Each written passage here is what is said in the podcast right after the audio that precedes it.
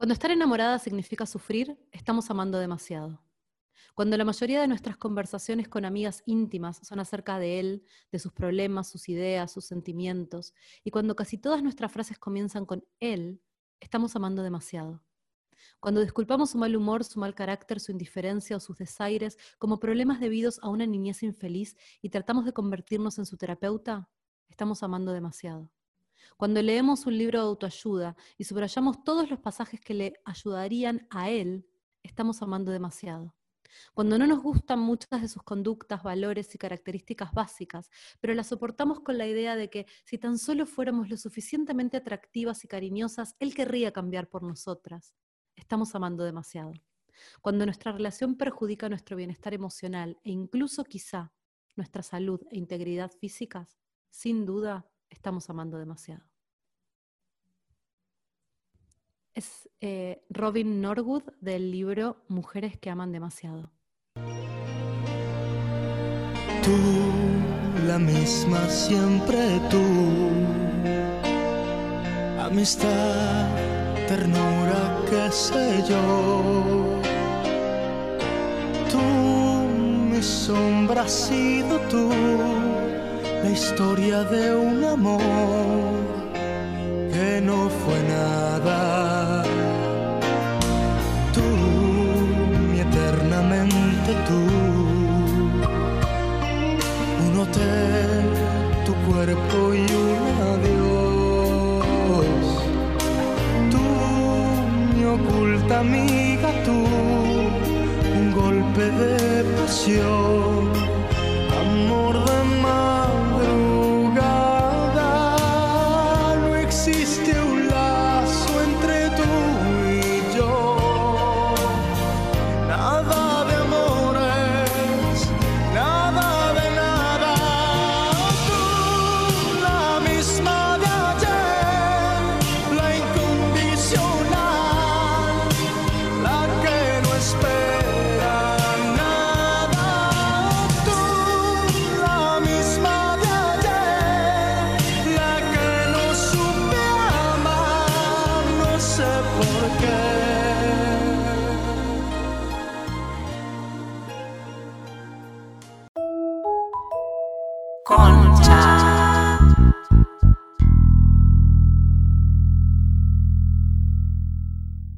Bienvenidos a Concha.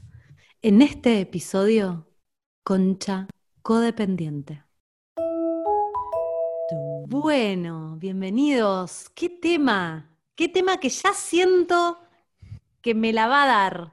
Siento que las próximas semanas voy a estar tomada por esta temática que yo pensaba que al no estar en pareja estaba enterrada, pero está más viva que nunca. Ha, renacido como un zombie, como un zombie salió de estos textos que leí, me doy cuenta qué difícil tener relaciones sanas. ¿Cómo Casi imposible, ¿no? Como que cuando te pones a investigar o, o te, metes, como que decís, ¿quién no tiene algo de roto? Es Pero como... tanto. No, no, hay, extremos. Pero Algunos Bueno. más que otros. Pero bueno, se hace lo que se puede y te encontrás ahí medio todo roto con otro que también está un poco roto y es como que te, te, te pegás un poco así, los pedazos. a mí lo, lo que me... Hay, hay como algo que me, me da un cierto alivio, que no es un alivio, ¿no? Pero cuando te das cuenta que estás re rota, yo soy re eh, ferviente creyente de que vos te encontrás con alguien que está roto a tu mismo nivel. Siempre. decís, O sea que si Sí. armás vínculo, hay Sí. algo de eso que es, es a la Mm. par, porque no puedes armar vínculo con alguien que esté muchísimo más sano que vos. Para mí. O por ahí por eso te atrae también, ¿no? No, no. Eso Para mí creo es que al no. contrario. ¿Cómo hecho, no? Obvio, te atraes de la neurosis que, te, que el otro tiene. Exacto, te Ah, atrae, sí, por eso te- eso sí, te sí. atrae. No te atrae el que está más sano. No, no, no digo que te magnetiza eh, Sí. inconscientemente lo ves si no te habló y ya sabes que está igual de hecho mierda que vos y dices, esta persona es para mí. Porque está, el nivel de esa cicatriz es tan profunda como la mía. Hola, ¿qué tal? Sí. Y después te pones a hablar y te das cuenta de que es verdad. Es muy cierto. No, no, pero De es un hecho- aliciente cuando vos decís, yo en general termino siendo la loca o la loca o la que, la que, la que está en contacto con el mambo, yo. Y el otro, en mi Ah, ¿y el caso, es como que dice, no, Y yo por adentro pienso, re, boludo, si estás conmigo, estoy así de mambiada, vos también. Como que re creo que pasa eso. Absolutamente. El Bueno. hombre es más de ocultar el mambo también. Sí, sí, sí, sí. Vamos a, yo me metería un poco en entender ¿De qué se trata? ¿Qué es? Como medio que tendría, estaría bueno definir qué es una, una relación codependiente.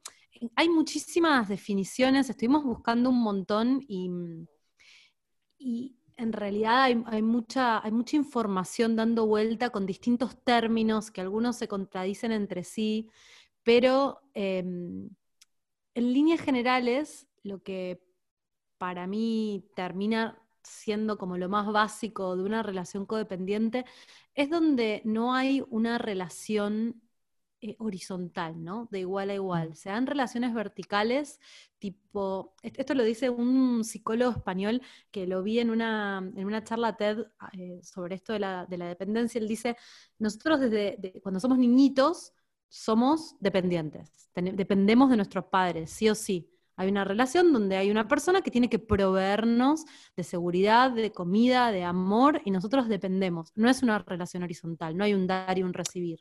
Y El además dependemos emocionalmente, ¿no? Como que. Totalmente. hay- o sea, es, Para es sobrevivir. como- sí, para sobrevivir, pero digo, incluso emocionalmente, esa persona te regula emocionalmente, te ayuda a atravesar lo que te va pasando, te va enseñando a, a Sí, cómo sentir, como en, todo sentido, claro. En el mejor de los casos. En el mejor de los Em, casos. Entonces, lo que él dice es que Sí, tenemos suerte. la, tenemos la ilusión de que, de que deberíamos pasar de ser esos seres dependientes de niños a seres independientes. Y él dice, no, no, nunca somos independientes. En el mejor de los casos, el adulto es un ser interdependiente. Es un ser que se va a relacionar eh, de manera interdependiente, dando y recibiendo de la misma manera con otros adultos.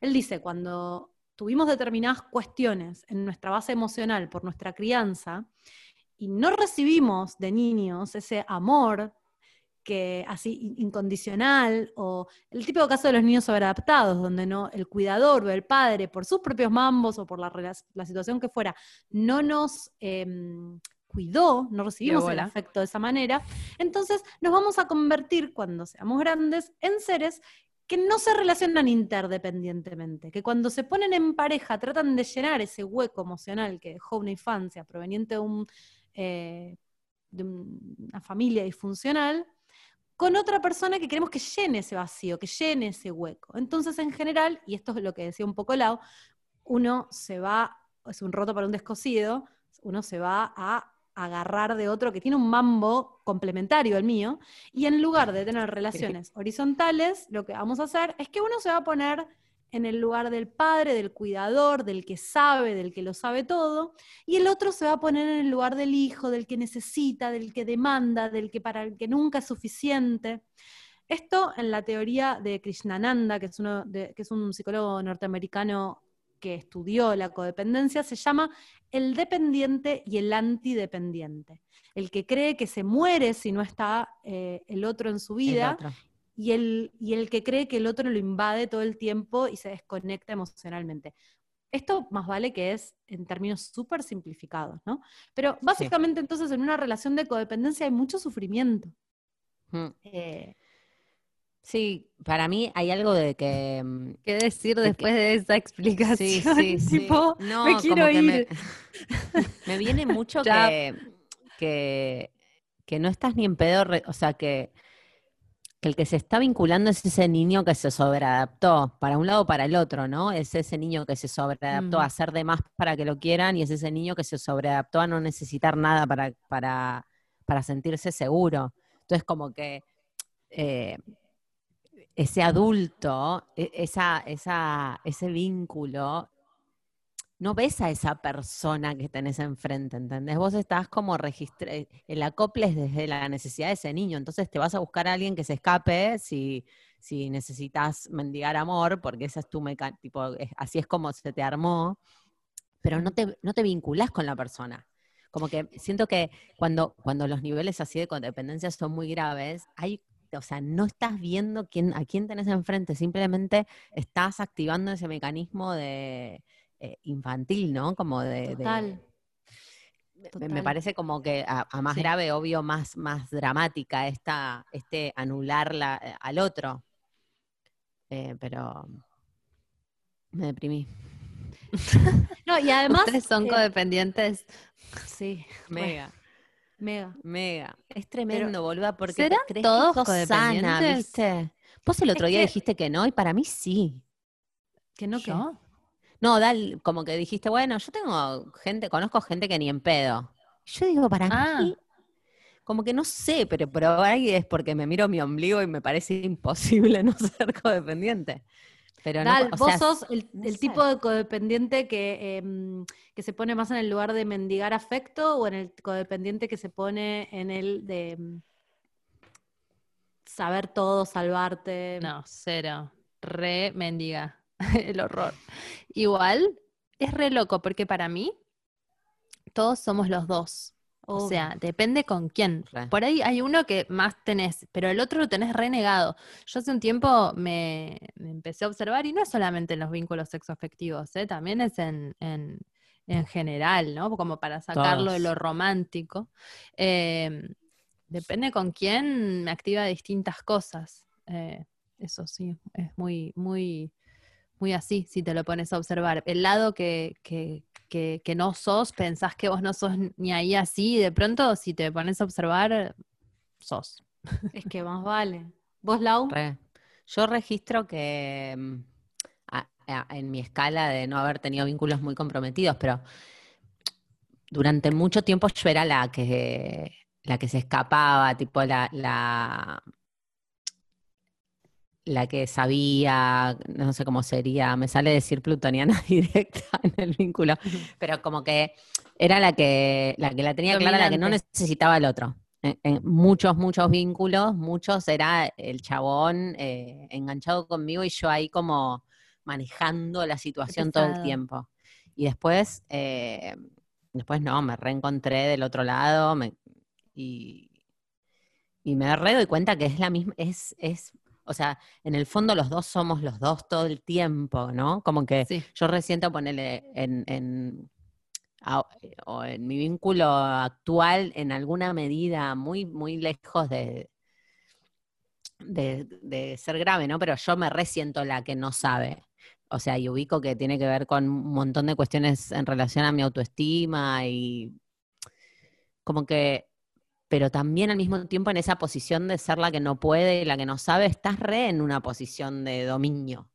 Sí. de como de no sé si de dominio pero como de demanda de, en el de fondo te, di, siempre te que di tanto que ahora vos deberías darme como algo así viste como que estás también participando de regular ese intercambio de poder. pasa no es es que que, si el no- otro decide solo es como Pero si vos no estás ahí, o sea, si el sumiso no está ahí, no hay dinámica de poder. O sea, si hay alguien que no se Sí. somete frente a otro, no hay dinámica de poder, porque si el sumiso agarra y dice, no, la verdad sabes que no, bye, no hay dinámica de poder.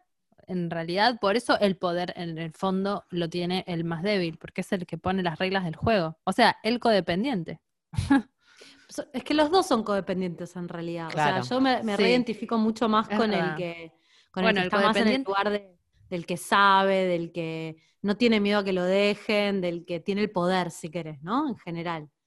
Pero en el fondo, ese tipo de, de personas, como yo, eh, Ese tipo de lejano. ese tipo de personas, eh, eh, en distintos grados de complejidad y de gravedad, ¿no? Pero tienden a buscarse gente que pueden dominar o que est- están muy rotas para, para que, pero en el fondo es un miedo tremendo a que alguien se vaya. Entonces, la única manera de estar con alguien es estar con alguien que te necesite. Claro. Hmm. Porque se da esa dinámica donde hay uno que siente que sin vos no puede vivir.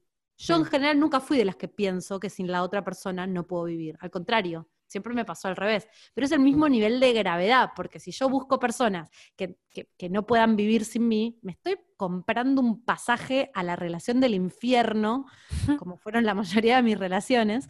Eh, Pero en Mm. el fondo es un, es un temor tremendo, porque claro, si me meto con alguien que no puede vivir sin mí, no me va a dejar, entonces en el fondo lo que eso me está diciendo es que tengo pánico a que me dejen, pánico a entrar en una relación donde Yo no creo que haya ninguna relación que sea horizontal perfecta, pero yo creo que sí hay, que hay relaciones más maduras donde el dar y el sí. recibir está un poco más eh, prolijo, Lo, más lo que pasa es que patriarcalmente o socialmente también está mejor visto, hago comillas falsas en el aire, eh, el que domina, ¿no? Que el que es dominado. Como si fuera que pareciera que este lugar que dice Jime, como no, bueno, entonces no sufre, ¿no? Como- Sí, y, patriar- patriarcalmente es muchísimo más eh, común que la mujer se encuentre en el lugar de, de la sufrida, ¿no? Como de la que no puede, la... Sí, de la que sufre por amor y, y es el pibe el que se pega media El vuelta que- y se va y ella se queda llorando y sufriendo y desesperada. Eh, sí, me parece que por ahí caemos culturalmente en esos estereotipos, Más pero no, no, es, no es siempre así. No, no, no es siempre así. Yo re estuve en la otra, como que re reconozco que estuve en la otra parte. Sí, sí, es, es re... mm, Por eso para mí es como tan triste la, la codependencia, porque es, es re triste para las dos partes, ¿no? Como que digo, ahora vos contando esto de que te identificás con la parte en teoría dominante, como que es re sufriente, también te deja re solo y re no viendo al otro. Es re sufriente. Como, me parece que hay algo que hace poco hablábamos, que habíamos escuchado en un podcast de Tim Ferris, una entrevista a un chabón que es como coach eh, en todo sentido, pero que además tiene como mucha trayectoria en coach de, de vínculos. Y él un poco hablaba de su matrimonio y decía que ellos tenían como unas, una, un acuerdo tácito, de, tipo de que lo habían, hab- no tácito, mentira, lo habían hablado en estos términos de yo no quiero que mi fel- o sea, no quiero que seamos codependientes. Y, y los términos de la relación estaban seteados en yo no voy a depender de vos para que me hagas feliz. Como que hay algo de, digo, yo a veces cuando me ubico en el lugar de la demanda me doy cuenta que le estoy pidiendo al otro que llene como un lugar mío, que tiene que ver con mi vida, no con él, ¿viste? Como un vacío Es que muy, Eso- mucho más grande que le excede y como yo no quiero tocar ese lugar o, o ese lugar me da un pánico, como que busco, a mí se, se me armó mucho cuando pensábamos en este tema, como la sensación de la prótesis, ¿viste? Busco otro a quien meterme en ese lugar que, que, que se siente vacío como para ver si con eso me siento un poco más entera y puedo caminar mejor.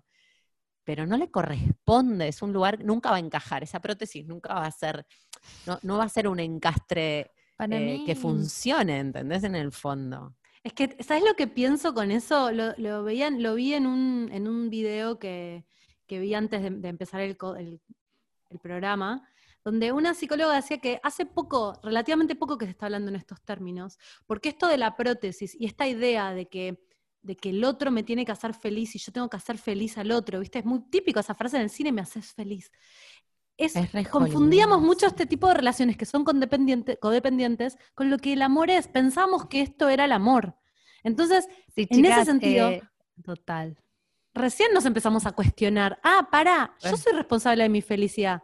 Eh, no es el otro el que me tiene que hacer feliz. Y yo no tengo que hacer feliz al otro.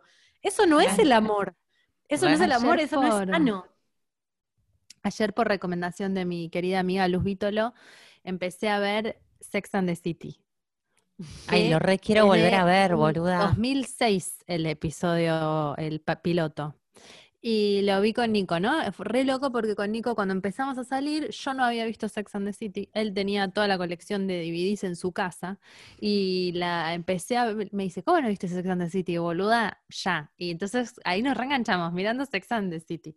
Y, mm, y él me dijo que lo veía para es- en- entender a las mujeres. Chicas, Muy es, es piola. bastante- somos, viste, casi con uno inteligente. Eh, somos bastante Sex and the City, primero, es como una cosa que somos Sex and the City nosotras, tipo, dije, uy, esto es re concha, es re loco eso.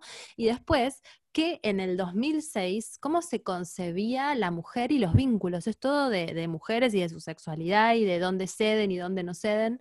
Y mm, es muy interesante porque la mina observa eso. Y Carrie, que es tipo la heroína, está con el nabo este de Big, que en realidad es un bajón, ¿entendés? Hablando de vínculos codependientes. Mm. Digo, el chabón la dejó plantada el día de la boda, ¿viste? Le hace unas cosas que no están buenas. Y Carrie es la prota y es como tiene el... Debe haber millones de interpretaciones y va a haber un montón de gente que va a decir, no, no entendiste la serie, no era así. Pero volviéndola a ver, está enaltecida una historia de hadas, que es una mierda, boluda, porque es una garcha y porque eh, eh, Carrie es re dependiente de él y él me- la quiere, pero bueno, hace medio lo que puede. Nos venden también, y Es que crecimos hablando, para ¿no? mí Nos- con nos- sí, Cre- Crecimos con historias de nuestra familia, de nuestros amigos y después del, del modelo de lo que se, se- se decía que era una relación de amor. De hecho, em, Exacto, vos querés ser las Carrie todo el día, pero no querés que te pase lo de Vic, pero te pasa lo de Vic y decís, ay, bueno, ñe, ñe, ñe, me la banco. No. No, para mí entendemos también que, que hay algo, eh, y de vuelta para mí los plutonianos más que cualquiera, ¿no? Pero siento que lo que está construido es que hay uno, hay una única persona, primero, para mí este capítulo es como que lo cruzan un montón de, de temas que ya hablamos, tipo romántica, monógama y eso, como que hay una única persona que la relación eh, es medio total, ¿viste? Y para toda la vida, y esa persona es, te completa, you complete, tipo Jerry Maguire, ¿se acuerdan de la frase tipo you complete Sí, me? sí, Era como, ay, lo mejor que te pueden decir es que sos la prótesis del otro. Como, ah, qué felicidad, me reama porque lo completo. Como, y además que está reconstruida y realimentada la idea de que tenés que sufrir por amor. Porque hay algo, esto también lo escuché de otra psicóloga que hablaba, estuve mucho mirando YouTube, después les paso los links, eh, y ella decía que es muy común en este tipo de relaciones que sean muy intensas, que el sexo sea muy intenso, que sea todo muy intenso lo que pasa y que entonces hay sufrimiento, se confunde la intensidad con apego. Se confunde la intensidad, perdón, se confunde esa intensidad con amor, se Con confunde el apego sí. afectivo con amor y toma las características de la, em, de, em, de la adicción. Ay, sí Pensamos que decir, como una droga. que, que estamos amando cuando en realidad es como una droga. Hay una frase que está en el libro de, una droga. De un, hay, un, libro que se llama Amor y Adicción, de un tipo que se llama Stanton Peel, y esto lo dicen en el libro de Mujer- Mujeres que aman demasiado. Dice, una experiencia adictiva es aquella que absorbe la conciencia de una persona y al igual que los analgésicos alivia su sensación de ansiedad y dolor. Quizá no haya nada tan bueno para absorber nuestra conciencia como una relación amorosa de cierta clase. Una relación adictiva se caracteriza, por un deseo de tener la presencia tranquilizadora de otra persona. El segundo criterio es que disminuye la capacidad de una persona para prestar atención a otros aspectos de su vida y ocuparse de los mismos. Esto lo revemos para mí en las series, en la tele. Eh, tapamos con una adicción al otro que confundimos con un amor muy potente, un vacío, una angustia, una furia y un dolor que tenemos adentro. Eso me destroza porque Sí. Estoy pensando todas las veces que confundimos amor con esa intensidad, que por ahí no es eso, sentir que yo me muero sin el otro. Por ahí no es el amor que está bueno para construir una pareja. El otro día justo hablaba con una amiga que, que nada, tuvo un episodio con un pibe y el pibe la bloqueó de todas las redes.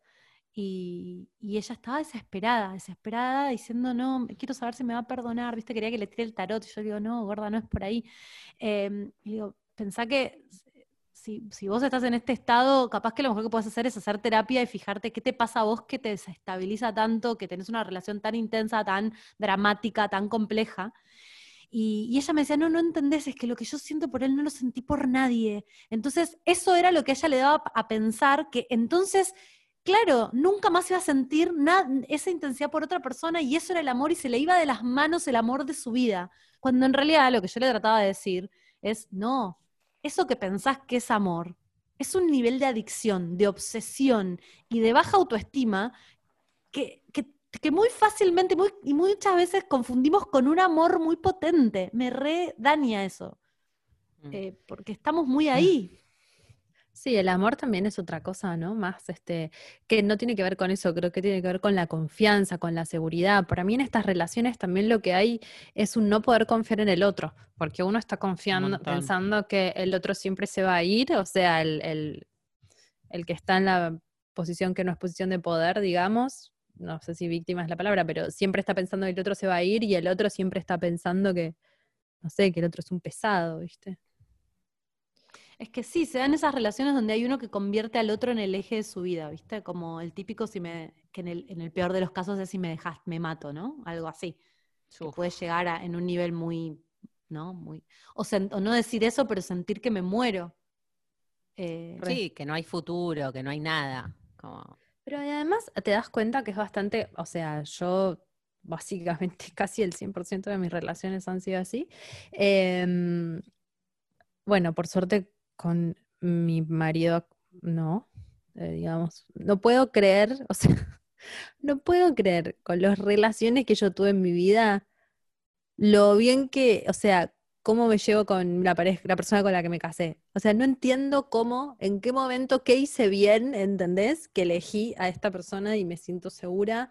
Y, después de haber pasado todas esas cosas, eh, acá estoy bien y puedo sentirme contenida desde hace muchísimos años, ¿no? También por eso creo que seguimos juntos. Pero habiendo sido una persona con muchas relaciones codependientes, creo que el verdadero amor es donde no tenés esa ansiedad, ¿entendés? Donde sabes que el otro está. No está toda esta intensidad porque esa intensidad está alimentada porque el otro, en mi caso, se va a ir, ¿entendés? mm. mm, Es que en realidad en, en eso que decís vos, eh, es- está alimentada, eh, eh, una de las psicólogas decía, uno de los polos eh, ama porque necesita al otro, ¿no? Te amo porque te necesito, o sea, te necesito para vivir, te necesito para ser feliz, te necesito. Y el otro polo se arma, no te necesito en lo más mínimo. Como que en el Pero fondo son me mentiras los a dos. mí. Pero, claro, Como no te que necesito. hay algo de, Sí. de, de ser el necesitado que le, también le da como ese... O sea, el otro es igual de adicto, no a la otra persona, sino a la necesidad de sí mismo. O sea, es la persona que puede responder a que otro lo necesite y no se puede vincular más allá de que el otro lo necesite. Como que o estoy solo o estoy con alguien que me necesita. Si no, no, no me puedo vincular. Es Que también es una manera de estar solo porque es como decir, eh, como alejas al otro, ¿no? Estás como todo el tiempo en esta actitud, porque el. Es que otro tenés- también, el otro, en miedo de que el otro se vaya, lo termina alejando, ¿no? Es como una medio profecía autocumplida en ese sentido. Tenés mucho miedo de, de intimidad en el fondo, Sí. como de lo que implica, porque hay como una, Claro. una cuestión tan frágil que sentís que, creo que en el fondo el que no necesita y qué sé yo, es, el- es más frágil todavía, es más, es más frágil que el otro, porque no puede terminar de abrirse.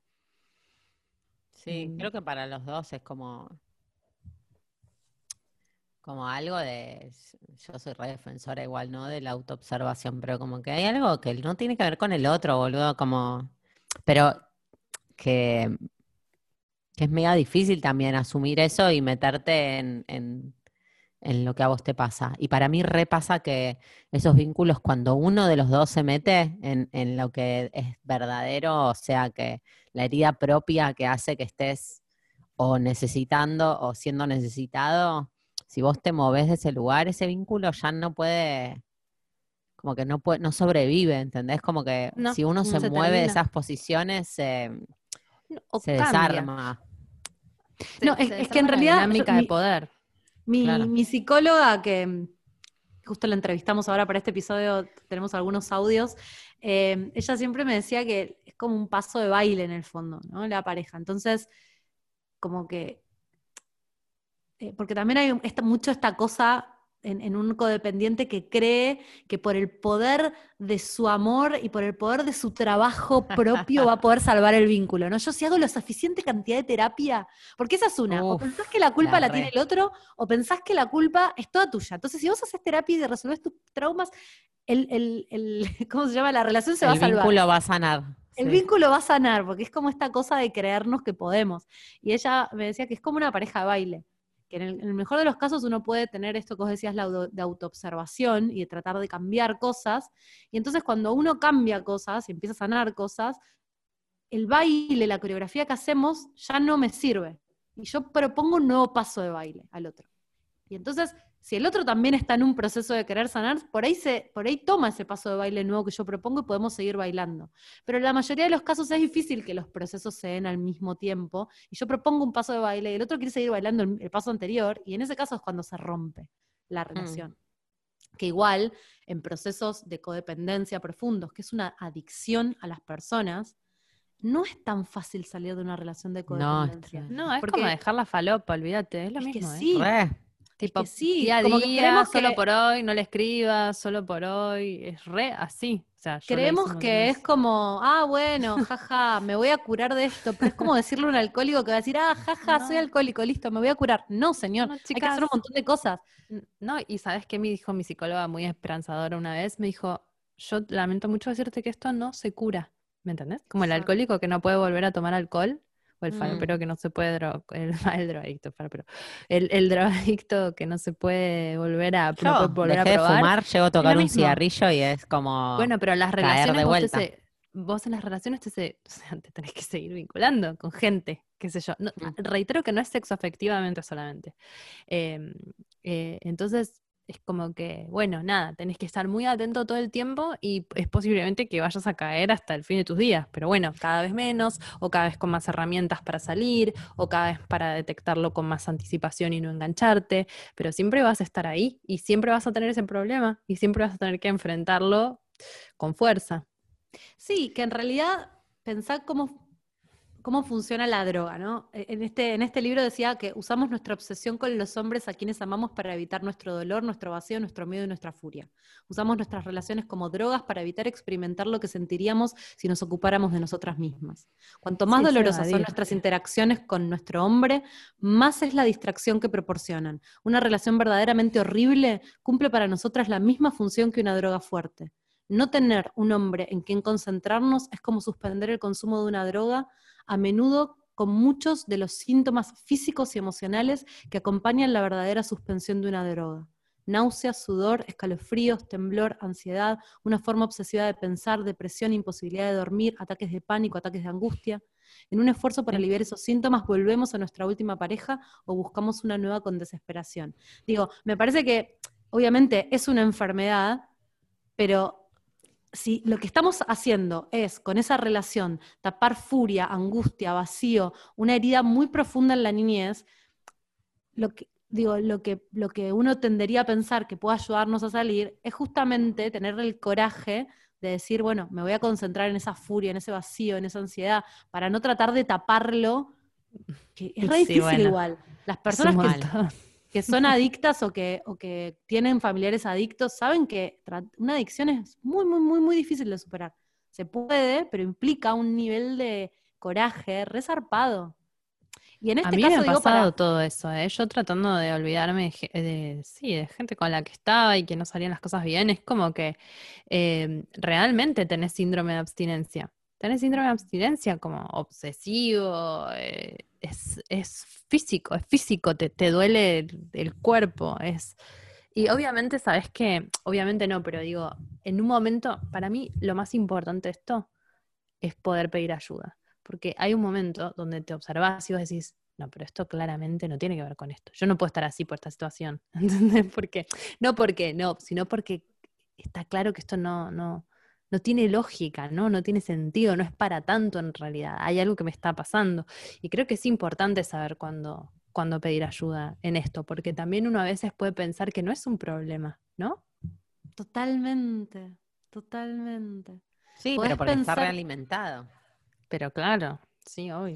Está bien que hay distintos niveles, ¿no? Por- para todas las oyentes que escuchan, no es que, wow, tengo esto listo, soy una adicta y me, me voy a sumergir en... Pero hay, hay diferentes niveles, pero me parece que es mucho más común de lo que pensamos. Y que a veces... Dale, dale, perdón. No, no, digo y que a veces por ahí si como que tendemos a pensar, uh, fue este caso aislado con esta persona y entonces rápidamente voy a buscar otro y de repente me doy cuenta que me meto en otra relación que es distinta, pero que en el fondo pasa lo mismo y me pasa lo mismo y me pasa lo mismo. A veces lo que necesitamos es tiempo para decir, che, ya cuando tuve seis relaciones que más o menos pasaba Claro. lo mismo, es como ese es mi tope, es un poco, creo que lo hablamos en tóxica, ¿no? Llega un punto en que decís, ah, ok, para. Hay algo, que no Algo está mal bien. estoy haciendo yo. Algo mal estoy haciendo, ¿no es cierto? No, pero me parece que está bueno que la gente también se observe para ver si tiene una relación codependiente con, con, personas, con- porque también, eh, no sé, para mí esto también tiene mucho que ver, o por lo menos lo he hablado con, terapeutas con los que trabajé, con, este, con cuando eso empieza a afectar tu propia vida. O sea, cuando vos te das cuenta de que no sé, no estás trabajando porque estás pensando demasiado en eso, cuando no estás dándole amor a tus seres cer- cercanos porque en realidad estás Mm. pidiendo el amor de alguien que capaz ni sabes quién es, como eh, cuando empieza a, a influir negativamente en tu vida cotidiana, ahí sí ya es una situación donde está bueno pedir ayuda. Por ahí no te morís, por ahí no te volvés loca ni nada, pero bueno, vas a estar sufriendo mucho con algo que podrías trabajar, ver de dónde viene, ¿no? Total. Sí, para mí, y eso, eh, para también eh, abrir como una puerta de esperanza, ni en pedo creo que no te sanas. Creo que lo que va pasando es que vas, como esto que decía Jime, un poco la imagen de, de una coreografía. Bailás con el que, con el que baila como vos hasta que vos das un paso que el otro no, al que no responde y te encontrás uno que baile como, como vos, no vos bailás ahora. Para mí no te sanás completamente nunca porque me parece que es una herida re existencial la que, la que está enlazando con esos vínculos. Pero sí me parece que, que si laburás, podés Sí, pero ir una- saliendo no de lugares. sanás, es decir, chotos. eso no se va a curar y vos vas a ser feliz y la vida No. va No. a ser un prado de rosas. Vos vas a estar No. roto porque hay algo que te marcó para siempre, pero vas a tener herramientas o vas a poder sobrellevar esa situación y vivir feliz, eso seguro. También hay Pero algo, ponele. como- Digo, este, este español que Jimé decía al principio, que mandó el video, lo vi recién y me parece que está buenísimo. Él decía como las personas que no tienen ninguna de estas, eh, de estas formas, o sea, que están, o sea, casi que no existen, dice el chabón. Como que es muy Todos difícil que una. estés completamente sano y que todos tus vínculos sean totalmente pares y totalmente sanos y un intercambio y una interdependencia. Como que estamos todos un poco rotos. Eh, Yo creo que sí, pero yo creo que si tenés, vení, o sea, si todos tus vínculos vienen siendo malos, malos, muy sufrientes, muy dramáticos, con mucha carga, eh, donde, ni hablar si t- tenés vínculos donde de repente tu, tu, tu, em, salud física o psíquica está Mental, amenazada. Sí, para mí, si, si, si vos te das cuenta que, te- que estás en, en niveles de codependencias como zarpados, Sí, no, no hacerte Tenés la que no laburarlo, pensar porque que- es- sí, Viste, como que parece que el amor nos viene dado y, y cuando encontrás a, la persona correcta, todo se solucionará. Entonces el todo problema es que debería no llega- funcionar perfecto, además. Claro, el problema es que tengo mala suerte, el problema es que no llega, el problema es que los hombres tal cosa. Y en realidad me parece que sí, tomo esto que dice Dal, es un laburo de toda la vida y hay que ponerse a laburar en serio. O sea, yo cuando me empecé a dar cuenta de esto hace un par de años ya, que dije, che, porque encima yo estando del otro lado, como no era la que tendía a llorar y a desangrarme por amor, sino más bien como... Sí, tardás No más. sé, siempre me, me encuentro con pies que se obsesionan conmigo, qué loco. Mirá qué loco. Eh, y después estaba, y los odiaba, y después estaban en relaciones No sé, de mierda. pero es más cómodo, boluda. Es como que te Obvio. Yo, no sé, yo porque estoy del, otro lado, pero siento que es mucho más cómodo estar en el lugar que No, está es un horror, porque estás re solo, porque después no lo soportás, porque después la relación es malísima y porque después puedes llegar a lugares muy violentos también. Hmm. Y, mm, y cuando me empecé a dar cuenta y empecé a leer sobre codependencia y empecé a decir, ah, pará, yo es como que te diga, yo tengo diabetes, boludo, no, no puedo comer azúcar, ¿entendés? Claro, no, pero es como, Sí, sí, Es como como, obvio algo que te hace decir, mal ah, y que pará, lo tenés que identificar. tengo algo, lo tengo que laburar. Después ha- hay, hay- hay distintas formas de laburarlo, pero yo m- desde hace ya un par de años me lo estoy tomando como re en serio.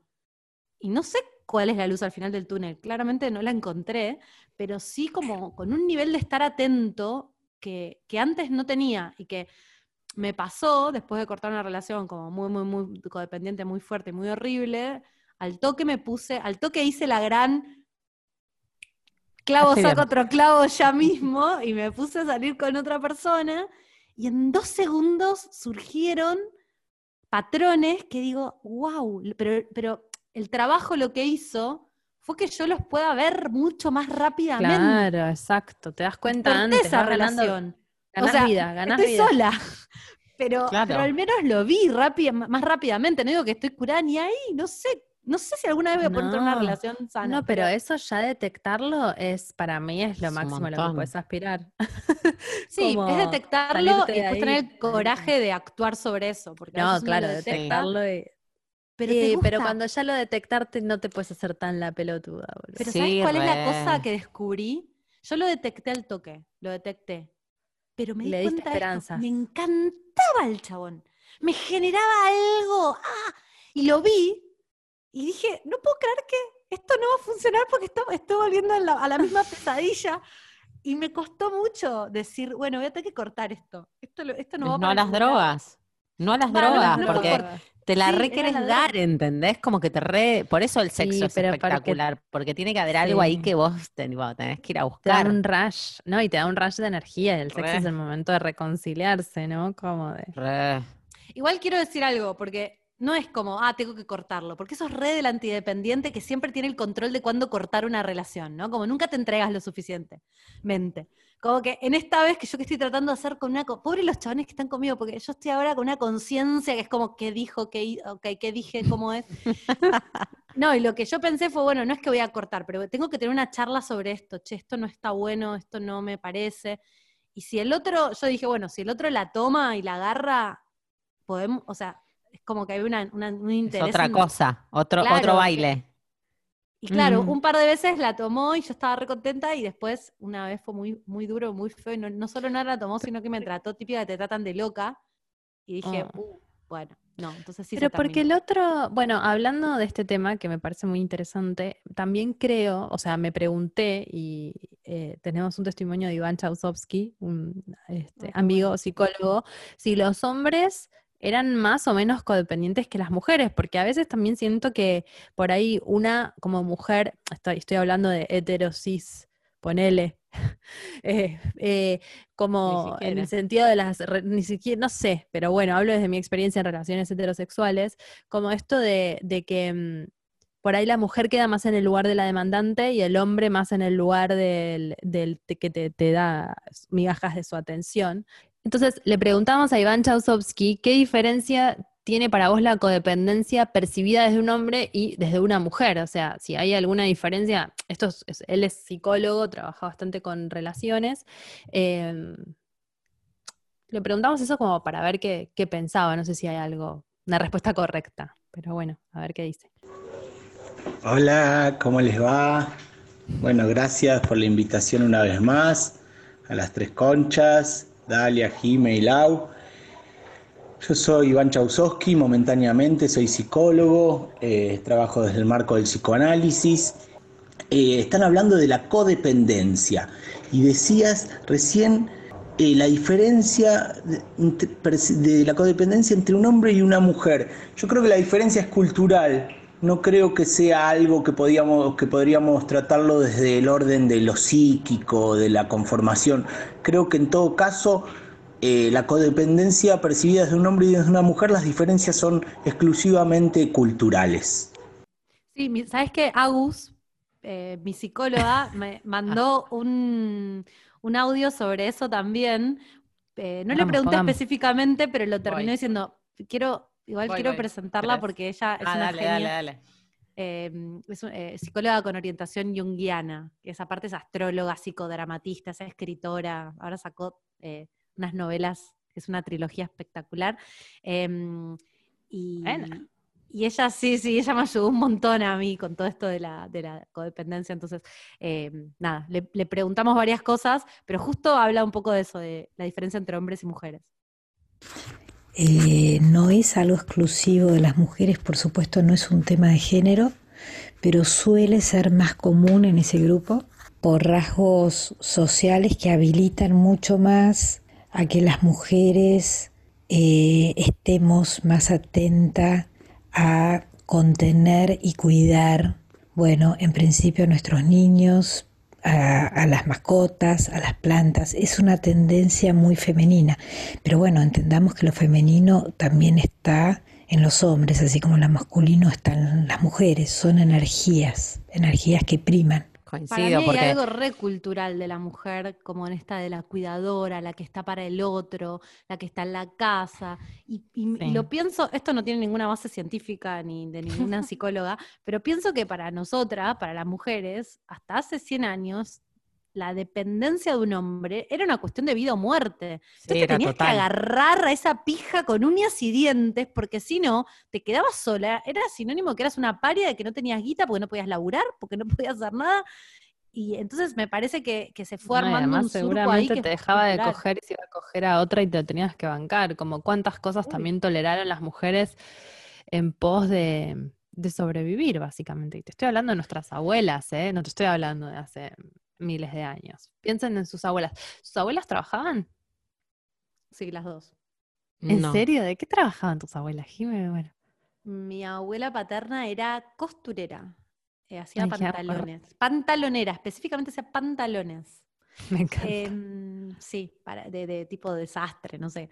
Y mi abuela materna era directora de escuela. Era maestra Ay, y. qué amor. Sí. Espectacular. Mujeres de poder. ¿Y las tuyas, Lau, trabajaban?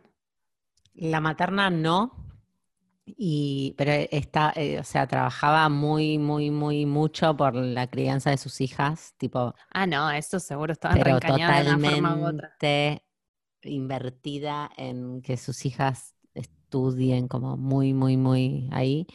Y mi abuela paterna sí, trabajaba, se casó re de grande, era entrenadora de fútbol, del equipo de fútbol de Acción Católica de mi viejo, ella era la entrenadora, era medio, había armado, había armado como una, era medio feminista de su época, ¿no? Como que había armado Feminista de acción católica me explota el cerebro. Sí, Entrenadora Había de armado como una fútbol. cooperativa Entrenadora de fútbol, tu de- abuela. Vos me estás cargando que vos sos fútbol. re, sos re deportista, además vos. Sí, soy re sporty. Eh, había armado una cooperativa de costureras ella. Como que había aunado eh, minas que no trabajaban y las había hecho costureras y había armado como algo ahí. No sé. Ah, bueno, chicas, mis abuelas no trabajaban ni en pedo. O sea, al revés, ¿no? Yo soy tipo, bueno, está bien, pero soy re workaholic. Pasa eso.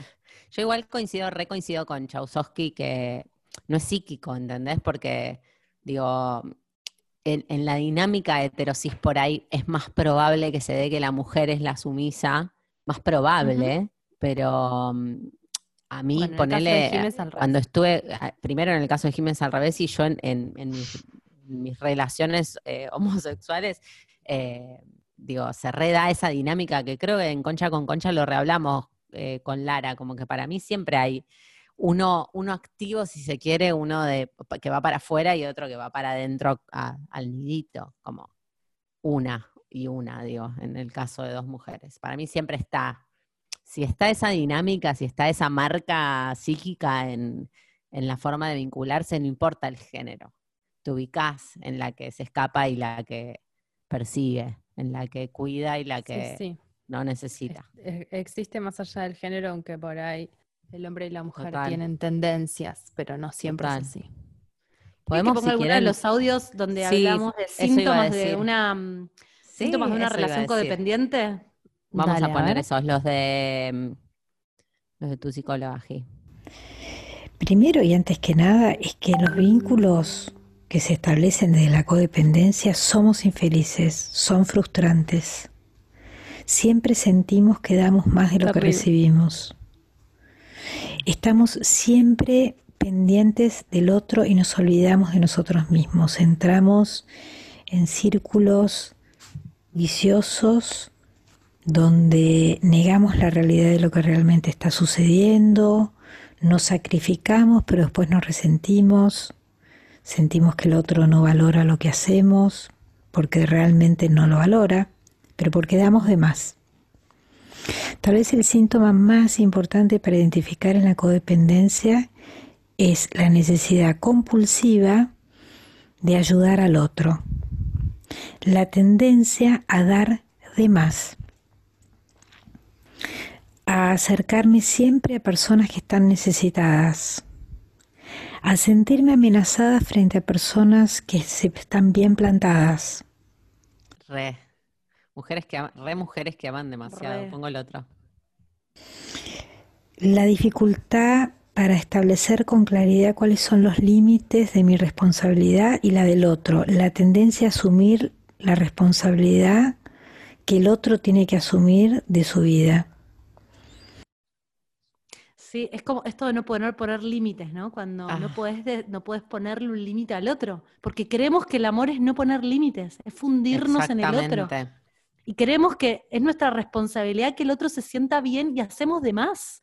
¿Cuántas Mm. veces? Va, yo me Igual yo creo que al hay algo para mí que pasa al principio, principio del vínculo, que es mágico, que es re intenso y que hay algo donde no se sabe bien quién es quién y que está como medio tironeado y después empieza a decantar, ¿no? Y cada uno empieza a tener su rol y, y- y- una vez una psicóloga me dijo, una de las que, a las que yo iba, me dijo, una, el principio de una relación es como si lo fundieras en hierro. O sea, es muy Mm. difícil después salir de esa forma que tomó la relación al principio. Por lo general no se puede o quedan como ahí atrapados, ¿no? Para, para bien o para mal. Eh, acá mm, hace poco, no sé si se lo llegué a mandar, vi una publicación sobre un estudio de no sé qué universidad, ahora de la si Universidad de. Michigan. Sí, Siempre. de Cornwall, en Nueva York, em, que dice que ese tipo de, o sea, ese, ese nivel de atracción en el que pensás que eh, esa fundición, eso que, esa huella del amor dura entre 18 y 30 meses, como que se establece esa dinámica, se establece ese, como que Mucho antes para mí. En tres meses la ya sabes quién tiene el poder, Sí, boluda. Sí, puede y ser, después puede no ser. más de ahí. No, pero como que hay algo de eso que magnetiza a un nivel, como eh, eh, la, la publicación habla como del enamoramiento, ¿no? Como de eso que nos hacemos adictas, me parece. Pero porque para mí es esta, eh, a mí me hizo muy bien, pero fue muy, además de toda la terapia que hice con, con Agus, eh, hice un, hice un taller de codependencia en- cuando estuve en España y, mm, y está muy basado en que nosotros tenemos un niño interior muy herido. O sea, todos nosotros, a, todos, no pudieron de niños nuestros padres satisfacer nuestras necesidades emocionales de la manera eh, perfecta. A ninguno perfecta y, hay obviamente casos donde es bastante más grave lo que pasa en las casas, ¿no? Eh, entonces ese niño que por algún motivo tuvo que em, hacerse una coraza, sobreadaptarse, hacerse adulto antes de tiempo, eh, lo que sea, tiene un vacío. Y vos cuando te encontrás con otro que pensás que es la magia, el amor, que pensás que es el destino, los ángeles y Cupido, en realidad es ese niño, ese vacío que está llamando al otro niño que está en el otro, que parece también muy adulto, y al principio te encontrás y sentís que esa persona tiene todo lo que querés para llenar ese vacío, y tenés como un momento, que son esos tres meses que decís vos, o que, donde crees que eso es posible, que sos feliz, sos feliz, feliz, Mm. lo llena, lo llena, lo llena. Exacto. Y en un momento, el niño empieza a decir, pero no, porque tendemos a traer personas que em, confirman la... Esa herida. em, La herida, exacto, confirman la herida. Confirman, y si la herida es de abandono, confirman, te vas a encontrar con uno que te abandona. Y si la herida es de, no sé, no me quiero poner psicológica porque no tengo idea, pero como que al principio atraemos desde ahí, nos magnetiza desde ahí, creemos que es perfecto, porque después te enganchás también desde esa herida. Ah, ¿Hay esperanza? Para mí, o sea, para mí sí, para mí lo difícil Preguntamos a los es... picólogos si hay esperanzas. Yo ¿Les creo que de decir. Iván, ¿qué, qué dice? Eh, A yo le ver. puse, va, le ¿En preguntamos. el último? ¿Crees que un vínculo codependiente tiene esperanza de sanar y transformarse o ya está arruinado? Ah, espera, antes había otra más que también está bueno ponerlo, pero bueno, no sé cómo quieran. Es más difícil para un hombre aceptarse como codependiente. Le- Tenemos esa y tenemos, ¿crees que un vínculo codependiente tiene Vamos al esperanzas de sanarse y transformarse o ya está Vamos arruinado? a ver la esperanza.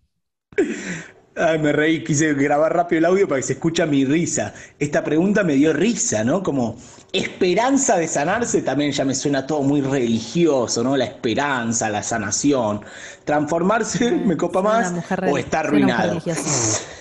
Son los vínculos que uno se crea. A ver, nada, nada es eterno, todo es fluctuante. Entonces el vínculo irá transformándose. Es cierto que si después de una relación de muchísimos años que estamos acostumbrados a relacionarnos de una manera, es muy difícil desarmarla, desandar eso, construir algo nuevo. Y de nuevo, yo creo que quizás acá la cuestión sería poder tener como cierta regulación, ¿no? Nunca desmerecerse tanto uno en pos de endiosar a un objeto amado, ni amarse tanto que desconectar del mundo. O sea, es necesario amar, pero tiene que haber una medida, tiene que haber un equilibrio, y esa medida es uno mismo.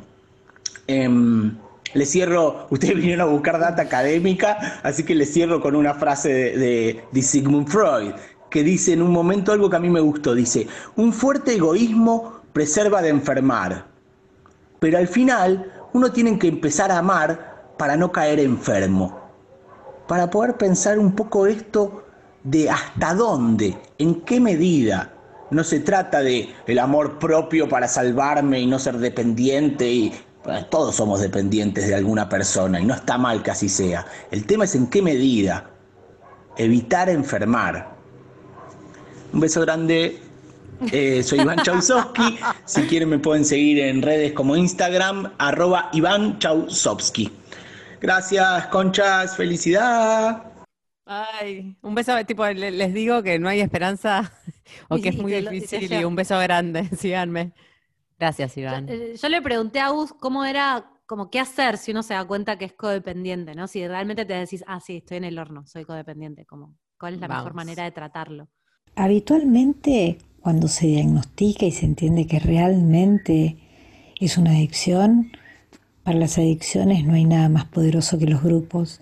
Yo recomiendo siempre mucho el programa Los 12 Pasos para tratar cualquier tipo de adicción, porque es un programa que contempla la dimensión espiritual y la búsqueda de un contacto profundo con la esencia de cada uno, porque para llenar ese vacío no hay persona, no hay trabajo, no hay sustancia y ni siquiera hay grupo que te llene ese vacío. Ese vacío se llena mirando hacia adentro y estableciendo una verdadera conexión eh, con nuestra esencia más profunda. Bueno, esa es mi visión, ¿no? Pero eh, hay, hay, hay, hay distintos medios para acceder a eso, pero para tratar particularmente las adicciones emocionales, sin duda los grupos eh, de AMAP o de APAP, los de AMAP son para mujeres adictas a las personas y los de APAP son para personas adictos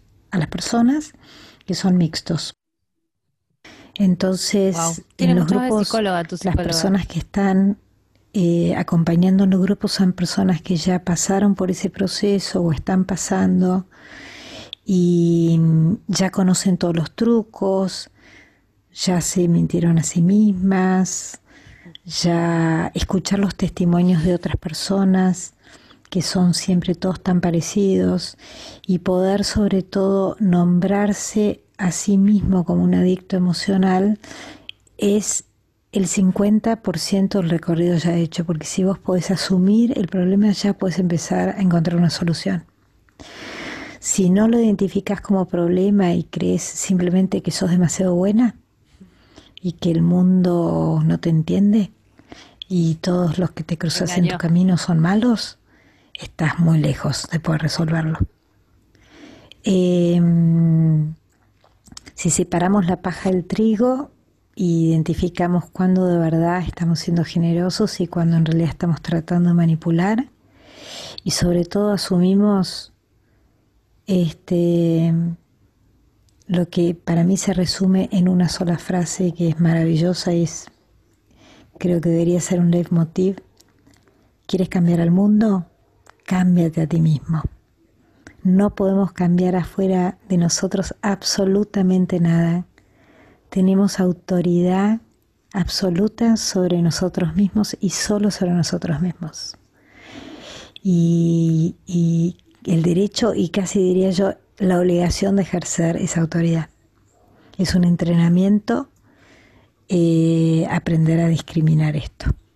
Que depende de mí, que no depende de mí. Es re difícil, ¿no? Como que a veces pienso que no sé quién me había dicho yo toda la vida sola y cuando conocí a mi pareja como que me re desordené. Yo sentí que me había re desequilibrado.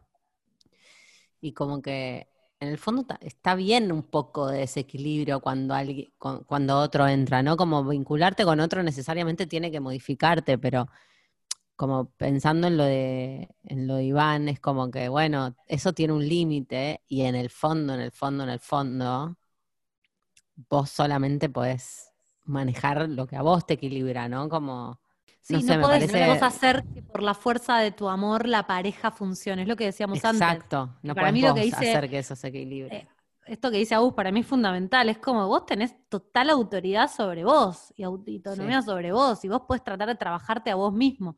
Y eso no significa que necesariamente el otro va a cambiar. Ni en pedo. No, O y- sea, de y hecho, para no mí- va a cambiar por, porque vos... Exacto. Lo que destruye, lo que destruye y lo que inmoviliza para mí muchísimo eh, la, la posibilidad de que un vínculo codependiente se, se redefina es el apego, porque en realidad vos ponele que entendés que tenés que hacer un, ponele, tenés que enten- entendés que tenés un tema de autoestima y que tenés que laburar en, en, en, en vos, ¿no? Como, pero sabés que si haces ese, ese movimiento y laburás en vos, se va el vínculo de alguna manera, porque Ah, sí, corre el, porque el se riesgo, desequilibra el, equilibrio ese entre mil comillas, claro. Y sí, o sea, si vos estás en una relación que existe solamente porque vos buscas al otro y el otro no te busca, o sea, el día que vos lo dejes de buscar, el otro probablemente no te vaya a buscar y esa relación se, cae, se desaparece. pero para Entonces mí vos sabés hay que algo, si vos haces algo diferencia, diferente a lo que haces siempre, lo que está, lo que va a morir es la relación y hay veces que uno no lo acepta. Exacto. Tu cara No de No aceptás matar la relación para estar mejor vos, es que tremendo. además ya está tipo agonizando, desangrándose en el piso, es como cuestión de Sí. tiempo. Sí, sí, pero como que hay un apego con esa persona que pensás que Es que, hay una es que pa- manera, es que si se va esa persona, te tenés que enfrentar a la- al pozo de caca que estuviste tapando por años con la relación de mierda que tenías. sí, Sí. Entonces, pensá que es muy desestructurante. Hay gente que está Absolutamente. 20 años, 30 años en una relación horrible porque esa relación le tapa toda su carencia. Digo, yo no me tengo que ir muy lejos para ver ese tipo de ejemplos. No, Este, con la una verdad es que te muy da- cercana. te da de qué, de qué ocuparte también, la verdad. O sea, tam- cuando uno corta un, un vínculo codependiente, de pronto decís, ¿cuánto tiempo? Tipo, quiero limpiar, quiero hacer, salir a correr, quiero, no sé, es como que decís, ¿dónde, ¿qué estaba haciendo con toda esta energía? Eso también te lleva mucha, mucha energía sostener. Es que imagínate, sostener algo que no funciona, te lleva un montón de esfuerzo. O sea, no tendría uno que hacer ningún esfuerzo en los vínculos en realidad. Es como, simplemente sucede. Si haces mucho esfuerzo, hay algo que se está sosteniendo en base a, a algo que no está fluyendo, claramente. No, Mm. yo no sé, yo creo que sí hay un laburo de los vínculos. Como que esta idea Para de que si, si es amor sucede y fluye, no. Vos incluso No, con tu bueno. con Nico, que te llevas súper, pero relaburan. O sea, y ahí tienen peleas y pasan cosas. Sí, no es que no tenés que es- laburarlo. No, yo no te estoy, no te estoy diciendo que te chupo un huevo y que, ay, bueno, la mínima pelea no fluyamos.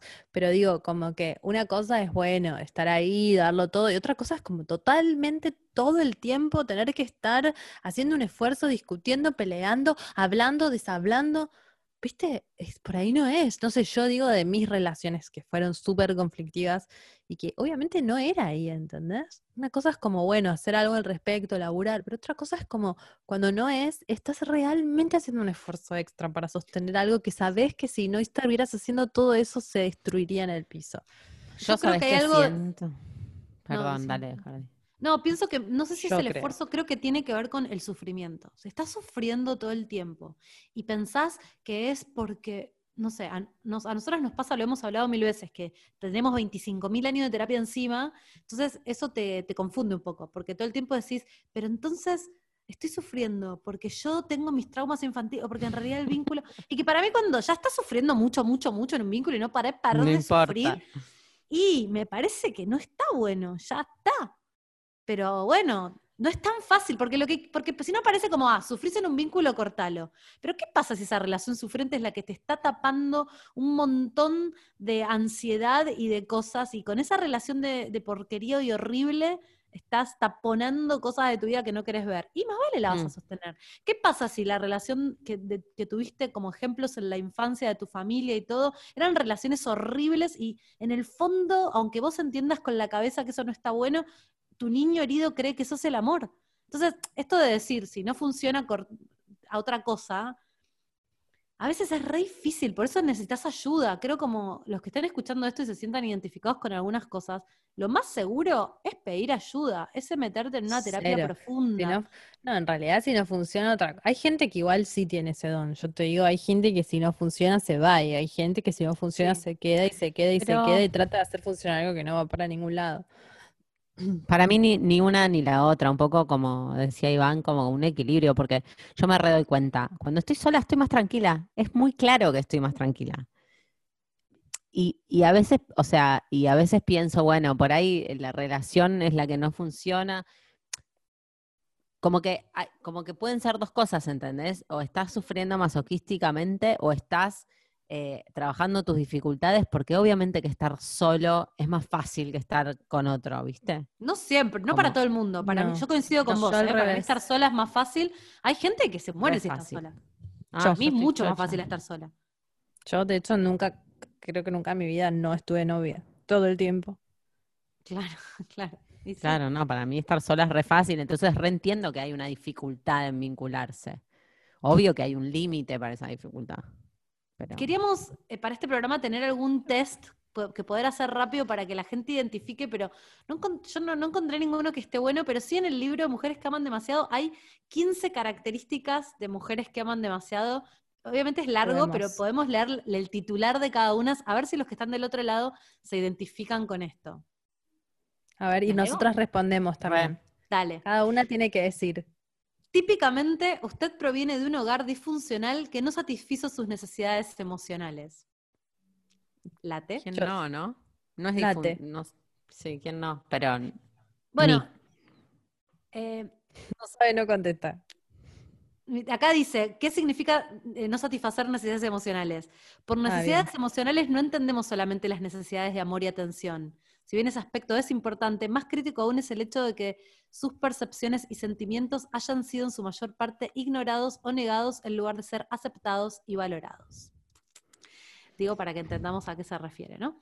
Y después, eh, ¿a qué se refiere con hogares disfuncionales? Bueno, donde había abuso de alcohol, drogas, donde había conductas compulsivas, donde había maltratos, donde había abusos sexuales o conductas sexuales inapropiadas, discusiones y tensiones con- constantes, lapsos prolongados que los padres no se hablan entre sí, padres que tienen actitudes eh, de competencia con los hijos o que compiten entre sí, o uno de los progenitores no, no- no está en la familia, o bueno, hay mil cosas, ¿no? Pero creo que todos más o menos venimos de una familia funcional, excepto el Lau, que viene de una familia muy sana, todo el resto de nosotros venimos de familias complejas. Bueno, eh, número dos. Habiendo recibido poco afecto, usted trata de compensar indirectamente esa necesidad insatisfecha proporcionando afecto, especialmente a hombres que parecen, que parecen de alguna manera necesitados. Late. Sí. No. Perfecto. Ay, Laura, siempre Laura dando la siempre- de ¿y estar bien. Tenía padres, tenía padres sensatos. Ay, Hace la- hace toda la diferencia eso. Em, tres, debido a que usted nunca pudo convertir a su progenitor en los seres atentos y cariñosos que usted ansiaba, reacciona profundamente ante la clase de hombres emocionalmente inaccesibles a quienes puede volver a intentar cambiar por medio de su amor. late fuerte. Late. Sí, sí, sí, sí. Bueno. Bingo. Cuatro, como la aterra que la abandonen, hace cualquier cosa para evitar que una relación se disuelva. No, esta yo no diría, como estoy parada en el otro lado, no, no la siento. Eh, sí, yo re. Las dos las veo haciendo como no con la cabeza. Yo tipo, sí, obvio. Sí, sí, semi. peor. O sea, que alguien en estos vínculos del infierno, ¿no? Porque si es uno que ni te importa, me chupa un huevo, pero.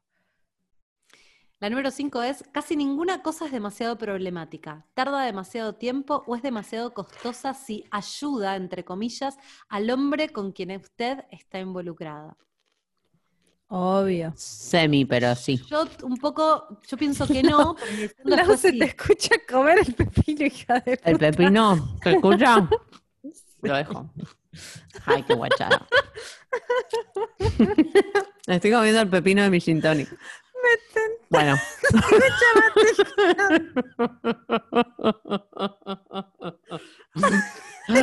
me imaginé, me debería silenciar mientras como, ¿no? Esto es muy útil este Bueno, botón basta. rojo. Perdón, ay, me hice ¿El, botón rojo silencia? No, Claro. no sé. Sí, sí, apretás si está en rojo, no, no se te escucha. Es como un acceso. Espectacular. Mm, Espectacular. Perdonen por el pepino. No, no, eso fue, yo lo dejaría, fue espectacular. ¿Cómo era?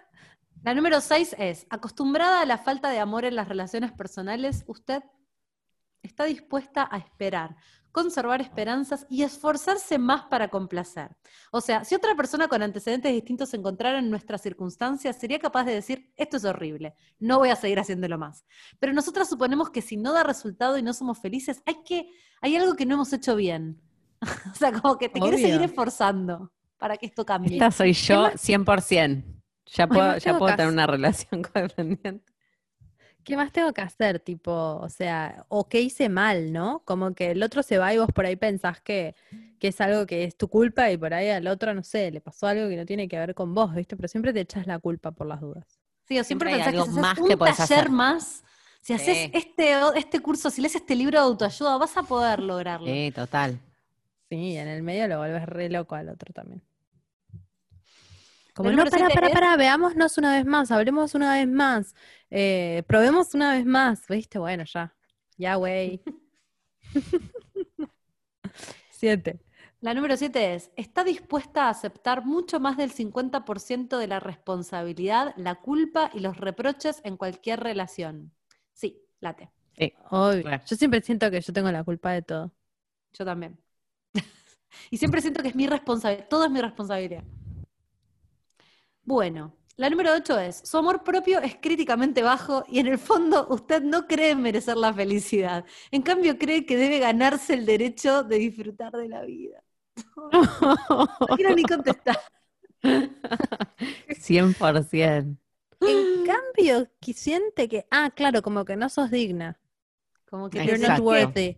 tenés que. No soy digna de tenerte en mi presencia. ¿Cómo era esa frase? De- No soy digna. Y una palabra bastará O sea- para sanarte. No viene algo de ahí. Como que no- no soy digna. La frase empezaba con no soy digna. No soy digna de que entres en mi casa, pero una palabra tuya bastará para sanar. Exactamente, Eso. no sos digna. Así nos criaron, boluda.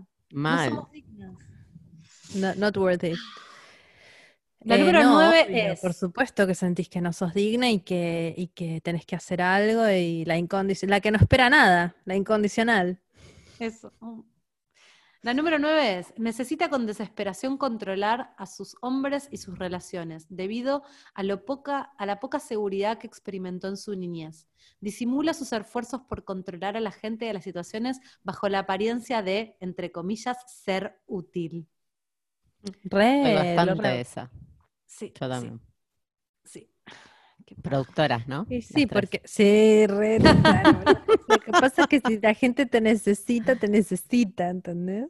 Sí. Esto, ah, eh, en, esta, en este 9 dice, al ser fuertes y útiles para los demás, nos protegemos del pánico que surge al estar a merced del otro. Necesitamos estar con gente a quien podamos ayudar a fin de sentirnos seguras y bajo control. Mm. puñal en el corazón. Yo creo que hay que dejar de tratar de resolverle la vida a todo el mundo. ¿Por qué uno hace eso, boludo? Y por, e- porque justamente si te encontrás con gente que le, le podés resolver la vida, sentís que te necesita y que no te va a dejar.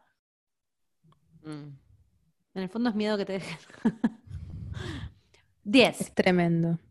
En una relación está mucho más en contacto con su sueño de cómo podría ser que en la realidad de la situación. Esta soy tan yo Ah, obvio. que me destroza.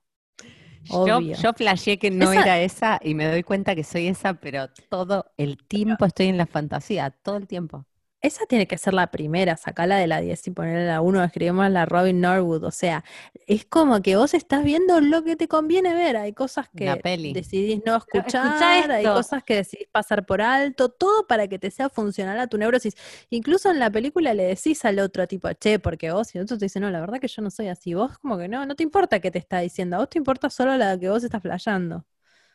Eh, ¿Cómo explica este punto? Es genial. Dice, cuando amamos demasiado vivimos en un mundo de fantasía, donde el hombre con quien somos tan infelices o estamos tan insatisfechas se transforma en lo que estamos seguras de que puede llegar a ser y en lo que se convertirá con nuestra ayuda, dado que sabemos tan poco cómo es ser feliz en una relación y tenemos muy poca experiencia en el hecho de que alguien a quien queremos satisfaga nuestras necesidades emocionales, ese mundo de ensueño es lo es lo más que nos atrevemos a acercarnos a tener lo que queremos. Ay, no, chicas. Tristísimo. Mejor soñar, Tristísimo. ¿no? Me mató, Me, mató ese. me. A Porque también. te dice que vos crees que lo único que a lo que puedes aspirar es algo que no existe, básicamente. Es un sueño. No, porque te crees, porque estás en una relación de mierda con una persona que te hace infeliz, pero lo que, pero estás permanentemente ensoñando, fantaseando que esto va a cambiar y en algún momento vas a tener la relación que querés con esa persona. Esto no va a pasar, no va a pasar nunca. A mí me mata. Yo te digo que el otro día también lo hablábamos cuando elegíamos este tema, de que algo del ganar-perder, que nadie gana, es la guerra. La guerra nadie gana, todos pierden. Pero digo, hay una sensación de que el soltar el vínculo codependiente, que tiene mucho que ver con tóxica, es aceptar que con esa persona realmente no va a poder ser nunca en la vida, aunque te lo encuentres en 20 años, ¿entendés? Es como la droga, no, no podés tomar eso, no te podés hablar con esa persona más. De hecho, redensa con Sex and the City, pero ella eh, vi los cuatro primeros y, y se encuentra con un chabón en un bar de casualidad con uno que estuvo hace eh, una vez hace 10 años, una vez hace 6 años, una vez hace 4 años, con el típico, ¿viste? Y ella hace como tú una, hace una movida y se venga, ¿no? Lo deja él con ganas. Eh, se va, él no acaba, ella acaba, ella se va, y el despibe después la empieza a buscar, a buscar, a buscar. No hagan eso, esto es una mala moraleja para esta parte del, episodio, pero digo, ¿cómo eh, una sigue, a, Carrie le salió bien, pero Carrie es fantasía, cómo una vez se sigue intentando sobre algo que no, que ya sabes que no va a funcionar y peliculeas pensando que va a funcionar y no, porque el otro es así, vos sos así. Y, y es re triste darse por vencido. Y a veces darse por vencido uno puede sentir, o por lo menos alguien como yo, puede sentir que es perder, ¿entendés? Y cuando en realidad darte por vencido es ganar en este caso. Sí, Dejar de rendirse. la ¿no? cabeza. Sí, Rendirse. rendirse.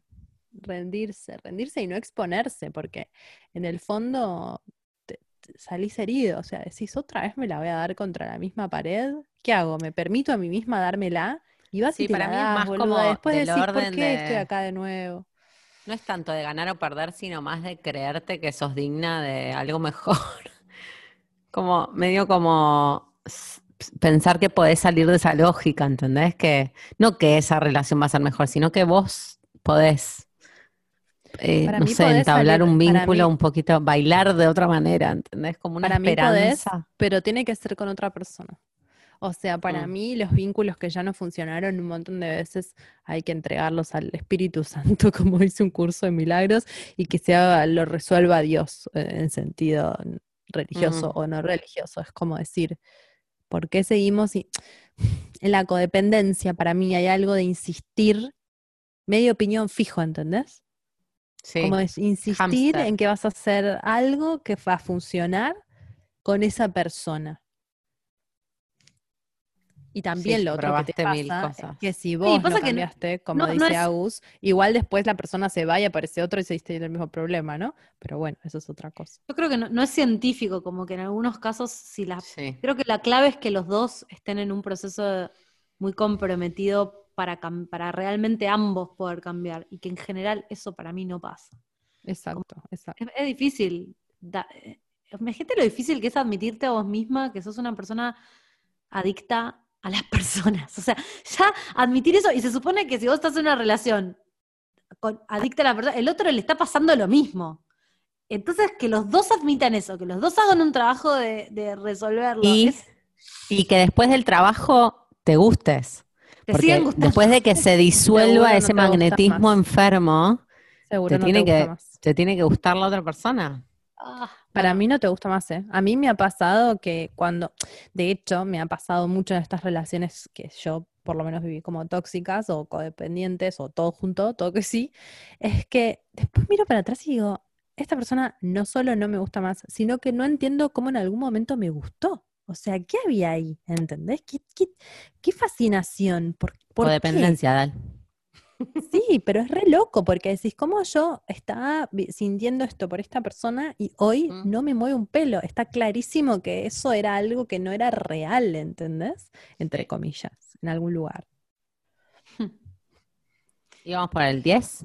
Sí, el- el 11 es ustedes ¡Ay, adictan a los más! hombres y al dolor emocional. Sí, ya dijimos, lo somos. Eh, el Ustedes número 12 adicta a es, hombres, este- el número montón. 12 es muy polémico. Es probable que usted esté predispuesta emocionalmente y a menudo bioquímicamente para volverse adicta a las drogas, al alcohol y o a ciertas comidas, en particular a los dulces. Como medio que si sos dependiente del azúcar, Fascinante. Late, late muy fuerte. Me, pa- me parece que está buenísima esa porque yo a veces eh, en terapia le digo a la psicóloga, o sea, yo soy adicta a cosas. O sea, obviamente que voy a tener un montón de problemas porque si no es una cosa, si no es el trabajo, es a X, y si no es a X, es a Z, pero si sos adicto, sos adicto, boluda. Si sos Sí, manija, mega. sos manija. Personalidad adictiva, re, co- re creo que existe. Obvio. El número, mi mano. 13, el número 13 es, al verse atraída hacia personas que tienen problemas por resolver o involucrada en situaciones que son caóticas, inciertas y emocionalmente dolorosas, usted evita concentrarse en su responsabilidad para consigo misma. Obvio. No. Evasión. Ay, voy a llorar, boludo. En evadirse. Wow. Re. Número 14. 28 años voy. Sí. Número 14. Es probable que usted tenga una tendencia a los episodios depresivos, los cuales trata de prevenir por medio de la excitación que le proporciona una relación inestable. ¿Qué sé yo? Ahí ya nos metimos en cuestiones complicadas. Esa yo no tanto. Yo creo que tampoco, pero no, no sé, no, no lo descarto. Tengo Eh, 15, 10, 15, 16. ¿Esa era la Y última? el último. Ah, el más. último me parece clave. No la atraen los hombres que son amables, estables, confiables y que se interesan por usted. Esos hombres agradables le parecen aburridos. Aburridos. Mira cómo sabía que iba a ser aburrida la palabra. Eh, sí, Sí. totalmente de acuerdo. Sí, obvio. ¿Quién quiere a alguien que le Sí. bola? Nadie. Dice, el hombre, inestable, el hombre inestable nos resulta excitante. El hombre que no es confiable nos parece un desafío. El hombre Mm. imprevisible nos parece romántico. El hombre inmaduro encantador. El hombre malhumorado misterioso. El hombre furioso necesita nuestra comprensión. El desdichado necesita nuestro consuelo. El hombre inadecuado necesita nuestro aliento. Y el hombre frío necesita nuestra calidez. Pero no podemos arreglar a un hombre que está bien, tal como es. Y si es amable y nos quiere, tampoco podemos sufrir.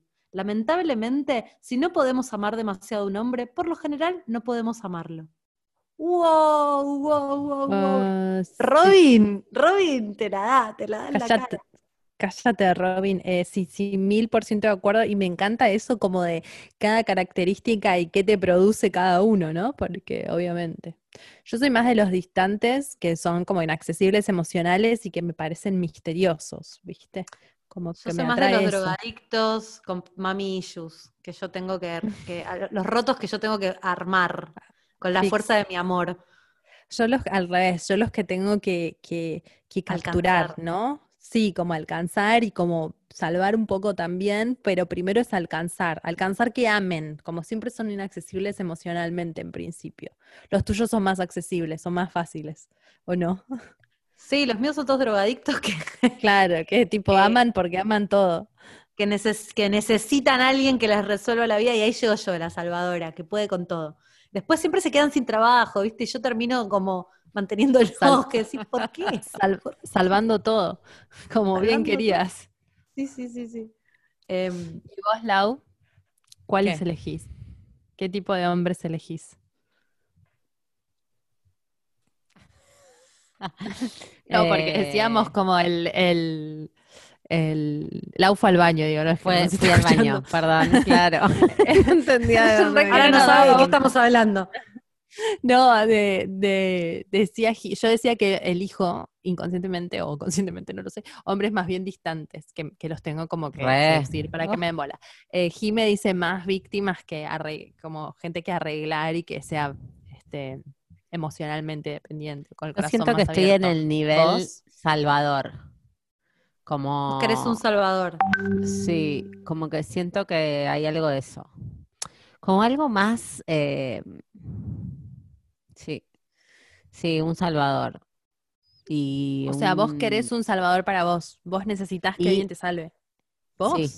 Sí, ¿En qué sentido necesitas que alguien te salve? En todo, boludo. Yo te veo re salvada, boluda. No, ni en pedo. No, ni en pedo, no me siento resalvada ni en pedo. Estoy perdida todo el tiempo. Esa, esa es mi sensación, ¿no? Y fantaseo con que hay un estado de equilibrio que, que yo sola no puedo conseguir y que otro me tiene que mostrar cómo es y que hay alguien que tiene la verdad y yo no. Y, y busco un poco eso, me doy cuenta. Y algo de eh, muy informada, muy, muy, muy informada por la fantasía hollywoodense de como de algo muy pasional y un amor como eh, el amor dolor, ¿viste? Como de que ah, Sí. Es que tengo una amiga que, bueno, tenía todas estas características todas y, hizo una crisis existencial re zarpada y, y- y realmente llegó a un fondo muy zarpado y estuvo por años recuperándose. Y después de eso, y ella era la que siempre estaba con la peor calaña de ser humano, ella era como una especie de, imán para esos seres humanos. Y mm, después de todo este proceso que hizo con ella, ahora se puso en pareja por primera vez con una persona que yo quiero, porque todos los demás eran increíblemente malignos.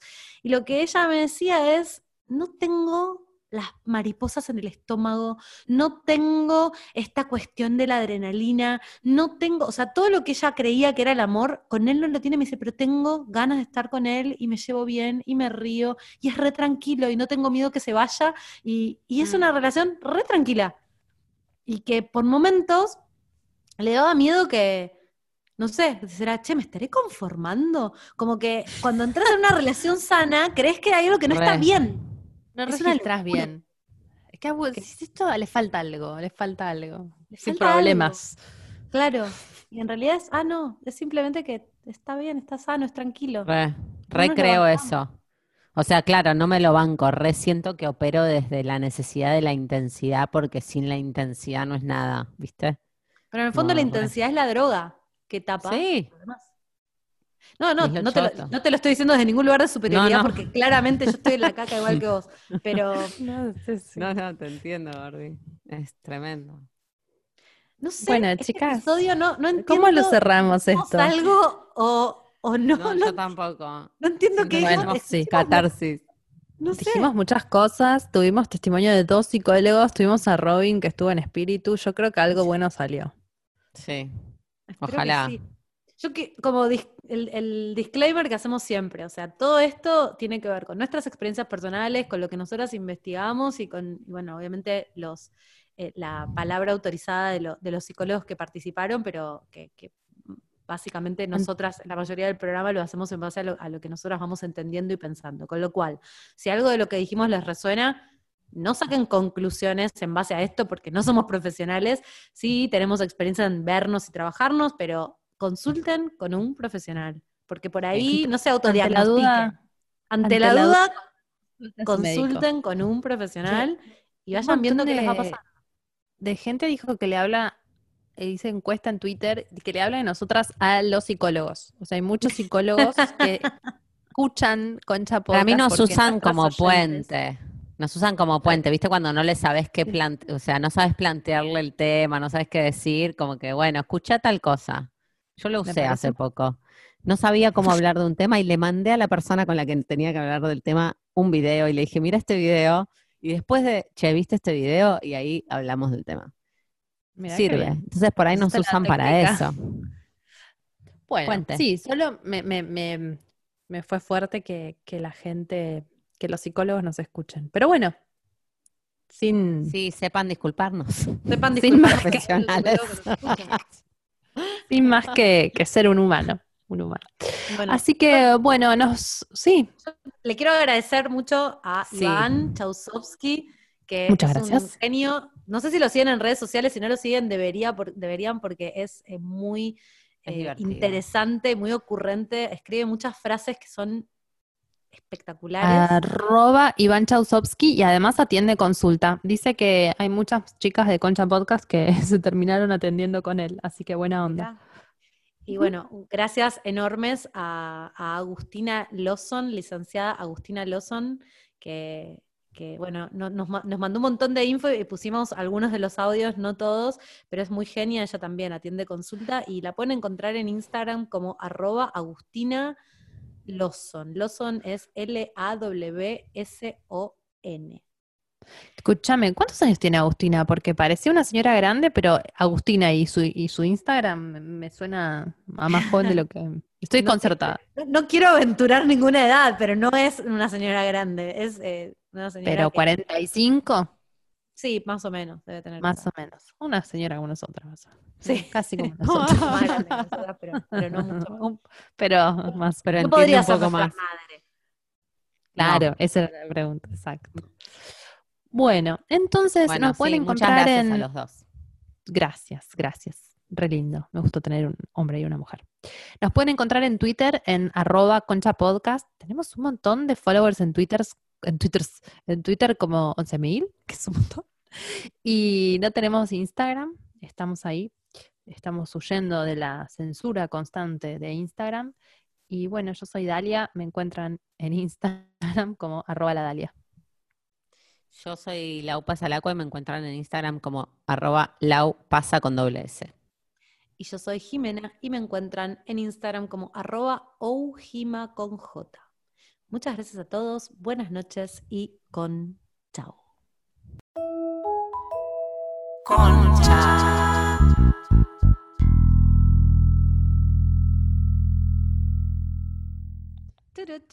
Che, no sé qué onda este episodio. No termino de Yo entender si está buenísimo o es una garcha.